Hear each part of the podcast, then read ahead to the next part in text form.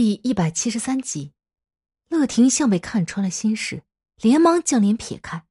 她拨拨头发，再抓住耳朵，感觉到自己的耳朵真的是热得发烫了。有啊，大姐明明就是有效啊！一旁的丽丽插口说道：“丽丽的病啊，从搬入母亲睡房之后就渐渐好转了，已经不再发烧，只是清晨还稍稍咳嗽。”有些体虚，偶尔有些晕。对啊，笑到脸都红了。小影追根究底的问道：“哎，思贤哥本人跟照片像吗？”哎呀，不关你的事，你快吃饭了。乐婷摇怒的扬起手，做事要教训小影。小影是嘻嘻哈哈的缠着乐婷追问到底。他早都偷偷瞧见乐婷衬衫之下的那个。新的银色的项链，乐婷不时透过衣服摸摸那个项链，再又甜美又神秘的窃笑。哎，姐，你戴的是思贤哥送你的项链对不？小影拉着乐婷的手，又对丽丽使了个眼色，丽丽也很有默契的扑上去要解乐婷的扣子，瞧瞧里面的项链。哎呀，你们你们别烦了，别闹了，我会生气的。乐婷又气又笑，抵抗着两个妹妹，心中却是甜腻腻的。而另外一边呢，小姐，这样当然不行了。一个二十来岁的年轻人对着何琴摇了摇手指：“这种东西怎么可以搞丢？你也太糊涂了。”我跟何小姐说话呢，你打什么岔呀？一个五十来岁男人蓄着八字胡，气冲冲的瞪着那年轻人，跟着一转头又瞪了何琴。哼，不过他说的对呀，何小姐啊，你看来不像是旁门左道之事，怎么会碰上这种邪门歪道啊？碰了就算了，还这么不小心。黄大师，我会用尽一切办法把乐蒂的骨灰找回来，但是，但是，假如真的找不回来了，那该怎么办呢？嘿，那可麻烦大了。黄大师连连摇头，用手指大力的叩击桌面，正色斥责道：“江头小鬼啊！一旦反噬主人，轻则重伤破财，重则家破人亡啊！哎，你只想到了他的好处，没想到考虑后果，现在累及了亲人，你说怎么办？”黄大师似乎天生好说教。他正气凛然，是越说越怒，噗的一口就将口中的梅子吐进了一旁的垃圾桶中，拿起桌子上那个陈旧的保温杯想喝口茶，但杯中的茶水已尽，这让他更加气恼。这唠唠叨叨的站起来，提着个保温杯来到饮水机旁边加水。何琴是恭恭敬敬站着，不敢露出一丁点的不愉快的神情。他望着四周。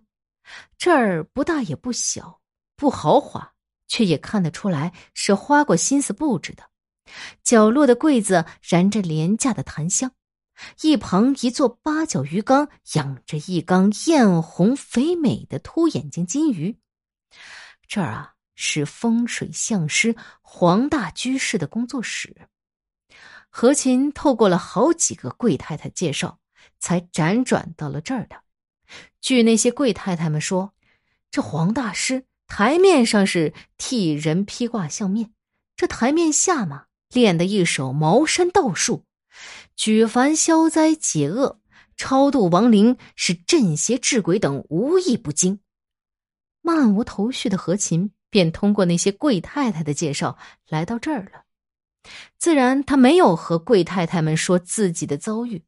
只说想请这个黄大居士替三个女儿批个全年运势，再替精品店摆个招财风水格局。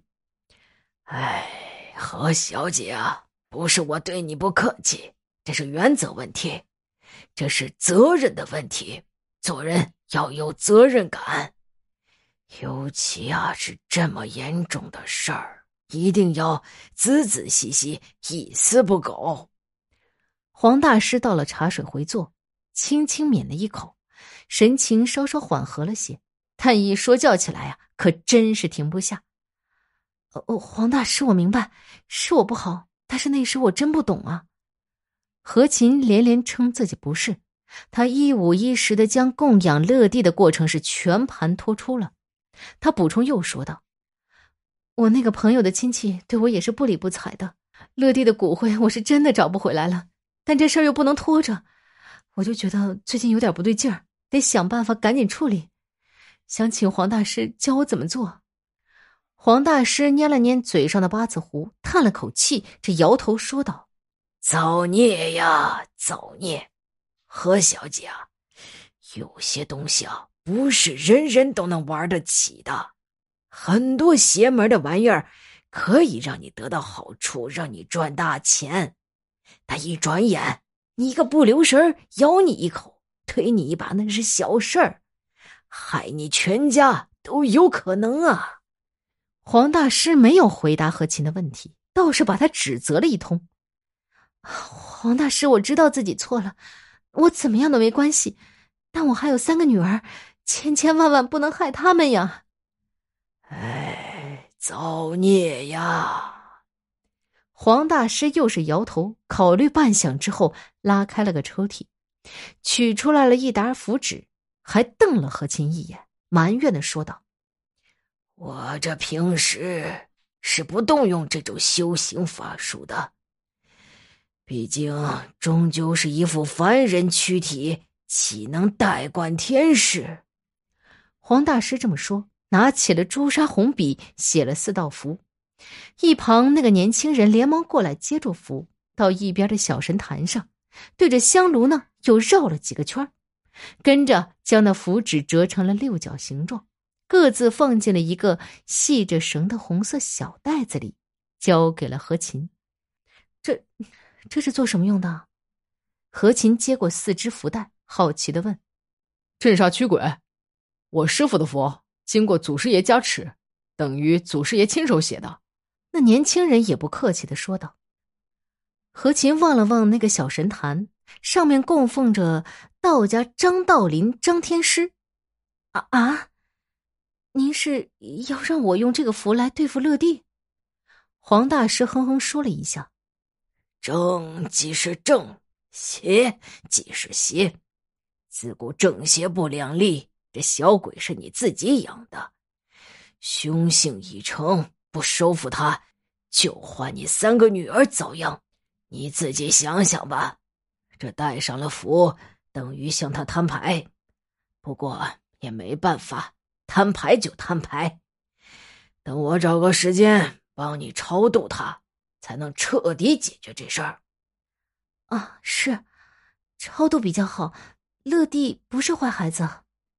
来，何小姐，给祖师爷上个香吧。